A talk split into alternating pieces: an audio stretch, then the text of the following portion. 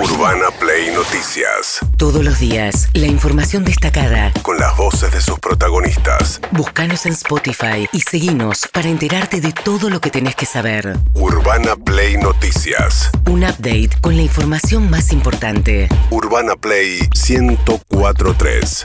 Una nueva experiencia. La voy a delatar, Majo se olvidó traerme los audios. Este bache es todo responsabilidad de Majo Echeverría, que se había olvidado de traerme los papeles. Bueno, muy bien. Gracias, Majo. Gracias, Majo. Eh, bueno, séptimo día eh, de ataques a Ucrania. Eh, sigue el asedio de Vladimir Putin y sus fuerzas sobre las principales ciudades de Ucrania. Y un ataque, pero es por mar, por tierra, por aire, por el este, por el norte, por el sur. O sea, el ataque es total, con una resistencia muy fuerte en Kiev todavía. Es difícil saber la cantidad de muertes que, hay hasta ahora. Las autoridades sanitarias y las autoridades del gobierno ucraniano hablan ya de más de 350 víctimas, muchas de ellas civiles, ¿eh? Eh, a pesar de que la versión rusa lo desmiente. Rusia está sufriendo las consecuencias de las sanciones económicas. Hay noticias que en Rusia, bueno, eh, hay una devaluación tremenda de la moneda, hay inflación, empieza a haber escasez de moneda y acaba de poner una suerte de corralito Vladimir Putin en Rusia prohibiendo el giro de divisas por más de 10 mil dólares. El rublo vale menos de un peso. Sí, está, está, está más devaluado que el peso. O sea, está Sí. con corralito y más devaluado que el peso. Eh, Está 0,95 el cambio este, de la devaluación que tuvo, eh, un corralito, eh, una exigencia de para los exportadores de pasar todos sus dólares de las operaciones de comercio exterior, el 80% de sus dólares a rublos, o sea, muy similar. a cosas que hemos visto A ya nosotros, visto. con un país en guerra, además, ¿no? Eh, hace tres días que no opera la bolsa en Moscú, o sea, la apuesta es a que las sanciones económicas terminen por acorralar a Putin y quitarle sobre todo el apoyo interno para continuar con estos ataques a Ucrania. Ayer el presidente Zelensky habló ante el Parlamento Europeo, por supuesto, ¿no? A distancia, pidiendo la incorporación de Ucrania a la Unión Europea, sino a la OTAN, que es la, la alianza militar, Claro. sí a la Unión Europea. Sí, es una discusión que Ucrania viene llevando hace tiempo. Lo que pasa es que para entrar a la Unión Europea hay que cumplir con ciertos requisitos desde el punto de vista social, desde el punto de vista económico Macro- también. de la macroeconomía, Claro. de orden dentro de la macroeconomía. Pero ayer el pedido de Zelensky fue muy bien recibido. Dijo Zelensky que Putin quiere directamente terminar y barrer del mapa Ucrania. Ayer habló Joe Biden, el presidente de los Estados Unidos, hizo un anuncio diciendo que cerraba el espacio aéreo norteamericano a todas las aerolíneas rusas. Esta noche estoy anunciando, eh, Estoy anunciando que nos vamos a sumar a nuestros aliados, porque esta medida ya rige en la Unión Europea, cerrando el espacio aéreo a todas las eh, aerolíneas rusas.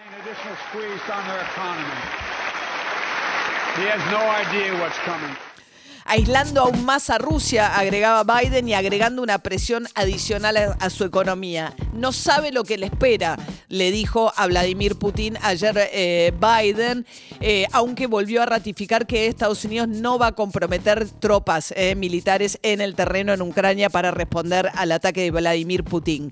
Un Joe Biden que también le cuesta, está siendo muy cuestionado. Muchos dicen que está demasiado grande para gobernar y una de las que, a veces como pequeños yerros o pequeñas situaciones grafican ese temor y, como que terminan por eh, generar la idea de que efectivamente Joe Biden está muy viejo. ¿Por qué? Porque se equivocó de ucranianos por iraníes en un tramo del discurso. Iron will of the Ukrainian people, to our fellow Ukrainian Americans Le quiero hablar a nuestros, eh, a los ucranianos y a los ucranianos migrantes dentro de los Estados Unidos acerca de los lazos muy estrechos que hay entre nuestros dos países, está We diciendo. Estamos con ustedes. Putin may circle Kiev with tanks, Puede ser que Putin cerque a la ciudad de Kiev con tanques, pero nunca se va a ganar el corazón de los iraníes. Y lo que estaba diciendo es, nunca se va, por más que eh, eh, forme un cerco militar alrededor de Kiev, la capital de Ucrania, nunca le va a ganar el corazón a los ucranianos, quiso decir, dijo, los iraníes. Bueno, mientras tanto, Alberto Fernández, como ustedes saben, también dos horas se mandó de cadena oficial con su discurso ante la Asamblea Legislativa, Alberto Fernández, y eh, fue el faltazo de Máximo Kirchner, fue muy notable, tampoco estaba la cámpora, no movilizó la cámpora, y Alberto Fernández empezó a hablar acerca del acuerdo con el Fondo Monetario con un doble objetivo. Por un lado, eh, convencer a los propios, lograr el apoyo de la oposición, pero este doble objetivo es un objetivo que no es del todo compatible, porque para poder eh, arengar a los propios tiene que hablar muy mal de Macri y la, la deuda que heredó, digamos, para los kirchneristas, y esto hace que un sector de la oposición se declare ofendido y ocurra lo que finalmente ocurrió, que es que el PRO en un momento se paró y se fue del recinto. A ver, Alberto Fernández hablando del acuerdo con el fondo. Con el entendimiento que logramos, podemos ordenar el presente y construir el futuro. Este es el mejor acuerdo que se podía lograr y gobernar es un ejercicio de responsabilidad. El nuevo acuerdo no acumulará nueva deuda a la ya tomada por el gobierno anterior. Es una refinanciación de aquel préstamo que nos permite no usar en estos años recursos nacionales para pagar los compromisos. Se usará el dinero del propio Fondo Monetario Internacional que empezará a pagarse dentro de cuatro años y medio. El acuerdo no resuelve el problema de la deuda externa, pero da un paso importante en esa dirección. Se iniciarán los pagos en el año 2026 y terminarán de pagarse en el año 2034. Logramos un entendimiento inusual en el marco de un programa con el Fondo Monetario Internacional. Bien, aquel una- gestito que le pedía a Cristina Kirchner, Alberto Fernández está tratando de decir, es el mejor acuerdo, es un acuerdo inusual, logramos muchas cosas, eso le está vendiendo a los propios. Y eh, también en ese sentido había todo un sector del kirchnerismo que viene diciendo, pero estamos reconociendo una deuda que es ilegítima porque el Fondo Monetario no le podía prestar tanta plata y desembolsarla tan rápido porque violó sus propios estatutos. Entonces Alberto Fernández dijo, El año pasado, a través del decreto número 8, instruía a la Procuración del Tesoro para que iniciara una querella criminal tendiente a establecer la verdad y las responsabilidades sobre ese endeudamiento.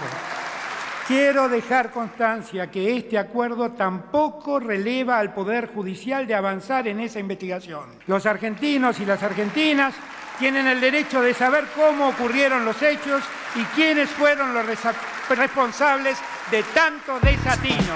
Bien, ahí se pararon y se fueron los del PRO, pero se quedaron sentados los radicales eh, en el recinto. Sí, a ver, era algo que se estaba esperando. Y eh, para que se entienda, digo, porque a veces decimos que a veces son pasos de comedia. Los legisladores tienen el discurso previamente. O sea, en, en- en- en sus bancas está el texto del discurso del presidente de la nación, con lo cual lo pueden leer anticipadamente o leer más rápido, como quieran, en el momento en que se sientan. Eh, el, el resto de, los- de las bancadas ya sabía que el PRO quería hacer esto. El PRO lo había comunicado como para decir, vengan con nosotros. Váyanse con nosotros al recinto. Claro. Pero se quedaron los Pero- radicales y la coalición cívica. Mario Negri, el diputado nacional del radicalismo Juntos por el Cambio, decía esto. No solo los radicales, también se quedó la coalición cívica, se quedó el bloque de evolución, pero no tiene nada de malo, quédense tranquilos. Fue una decisión legítima que entendieron, se sintieron ofendidos. Yo creo que por algo de lo que dijo de la denuncia penal, de la querella, que ya lo había hecho hace un año, pero quédense tranquilos muchachos, que el problema de los argentinos no es quién se levanta o se queda en la banca. El problema de la Argentina es de un presidente que casi se durmió hablando. Casi dos horas hablando con Cristina Fernández de Kirchner a su lado. Creo que otro de los tramos también de la discusión hacia adentro fue cuando anunció cómo va a ser la quita de subsidios para los este, usuarios de Denore, de Sur, Metrogas, anunciando que va a haber segmentación, que va a haber aumentos por arriba del 20%.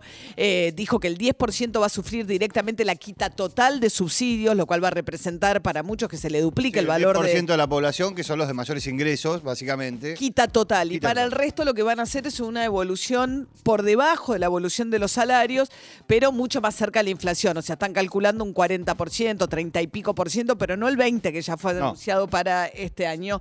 Eso surge del discurso de ayer de Alberto Fernández también. Es cierto, fue aburrido, ¿eh? fue muy largo, muy, Muy largo. largo, muy largo y no es un gran orador tampoco. Tardó más de media hora haciendo un repaso de la situación de la economía. Eh, ¿Qué dijo Patricia Burrich, la titular del PRO?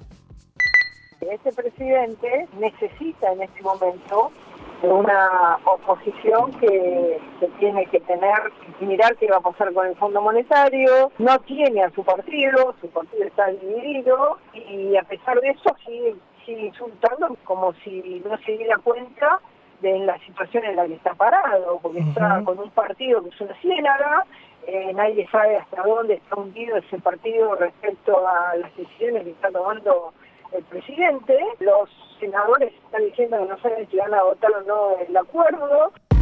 Bien, claro, la oposición hay un sector muy radicalizado que está en la representación del PRO que no querría darle una mano a Alberto Fernández en este contexto. Hay un sector del radicalismo, sobre todo los que tienen responsabilidad de gobierno, como el caso de Gerardo Morales, que dicen no empujemos al país al abismo, además efectivamente esta deuda la tomó Macri, algo que hay que hacer. Y después hay otro sector del radicalismo que tiene un poquito menos de ganas de arreglar, que es Martín Tetaz, por ejemplo, que dijo, bueno, si ellos quieren que nosotros los acompañemos, que vote la cámpora. Sí. Dice, pues no nos van a pedir a nosotros que votemos algo que la cámpora no va a votar. Eh, con lo cual la ausencia de Máximo Kirchner ayer también es una señal muy preocupante. Sí, la ausencia de Máximo Kirchner, que vamos a suponer que es cierto que se queda porque tiene que llevar a su hijo a, a la escuela. Nadie sabe por qué se quedó Parrilli y no estaba el senador Parrilli en el. Para ahí los nietos. Por- Bueno, puede ser el primer día de los, de los nietos. Entonces, eh, eh, no, es del sur, Parrilli se fue a la provincia, se quedó Río Digo, Negro, ¿no? Es la representación de Cristina Fernández de Kirchner. Sí, el, claro. el senador, el senador Parrilli no estaba, No estaba. en el recinto. Secretario general de la presidencia, mano derecha de Cristina Kirchner, durante años, no estaba. No, no estaba. Bien, mientras tanto, Alberto Fernández sí contó con el apoyo de la CGT, ¿no? Estaban todos los, eh, los gordos de la CGT sentados en el palco, le habían movilizado gente en la plaza también, y a ellos, ¿qué les dijo? Ratificar que no hay reforma laboral y que no hay reforma del sistema previsional. Habrá una expansión en infraestructura, inversiones en ciencia y tecnología y en políticas sociales.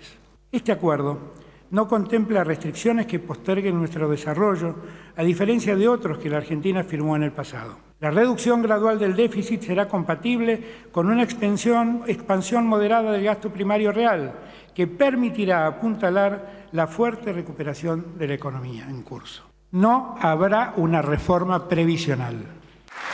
La edad jubilatoria no será alterada. Si por el motivo que fuere una persona deseara continuar trabajando después de cumplir la edad que establece la ley, nadie, en principio, debería obligarla a retirarse. Bien, la extensión no voluntaria, que es algo que empezó ya con Macri, como idea, ¿no? De las mujeres a los, hasta los 70, hombres hasta los 75. Mientras tanto estaba la reta, la reta se paró y se fue también.